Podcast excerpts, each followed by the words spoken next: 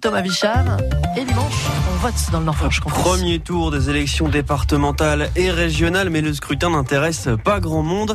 La possible forte abstention partout en France inquiète Gilles, un militant venu tracter pour son candidat au marché des Vosges à Belfort. Deux élections le même jour, je sais pas. Les gens vont mélanger beaucoup de choses, je le crois. La majorité des gens vont mélanger les deux, les deux scrutins. On va avoir beaucoup de surprises de ce côté-là, je crois. Vous craignez une faible participation? Oui, de toute façon, enfin, on espère que les gens se déplaceront mais ce n'est pas certain. C'est vrai que les élections précédentes montrent une désaffection de plus en plus. Et en 2015, aux élections départementales, la participation avait plafonné entre 52 et 56% dans les 18 cantons du Nord-Franche-Comté. Et le nouveau chef des armées françaises vient du territoire de Belfort. Le général Thierry Burkhardt, chef de l'armée de terre depuis trois ans, originaire de Delle, il va remplacer le général Lecointre qui a demandé à quitter ses fonctions après le 14 juillet. Vous avez la biographie complète de Thierry Burkhardt sur notre site francebleu.fr Belfort-Montbéliard. Sur le front de l'épidémie, les chiffres sont bons. La pression est de moins en moins forte dans les hôpitaux. Ce week-end, on a même passé le cap des 30 millions de primo-vaccinés en France.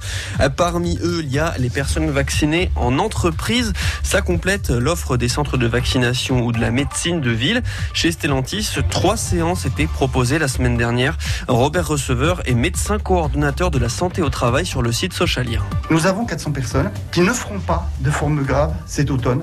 Nous pouvons regretter qu'à l'échelle nationale, seuls 60% des plus de 50 ans soient vaccinés, parce que nous aurons un virus qui va encore circuler cet automne, alors que les vaccins que nous avons permettent de protéger quasiment à 100% des formes graves. On ne peut pas aujourd'hui accepter le risque d'avoir une troisième, quatrième vague qui nous amène dans les mêmes situations qu'on a pu connaître par le passé.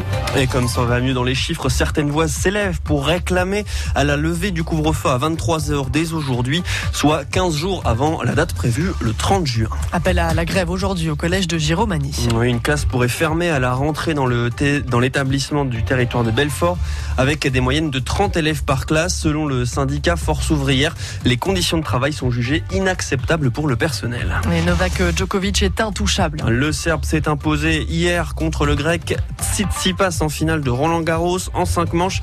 C'est la deuxième fois dans sa carrière que Novak Djokovic remporte le tournoi parisien. Avec 19 grands chelems, il n'est plus qu'à une longueur du record absolu de titres co-détenu par Roger Federer et Rafael Nadal. Et puis Thomas Pesquet prépare sa première sortie dans le vide spatial. C'est dans deux jours. L'astronaute nous explique sa mission. L'idée, c'est d'aller installer des nouveaux panneaux solaires déroulants. Enfin, ils sont dépliants et déroulant. Donc mécaniquement, c'est quand même super impressionnant.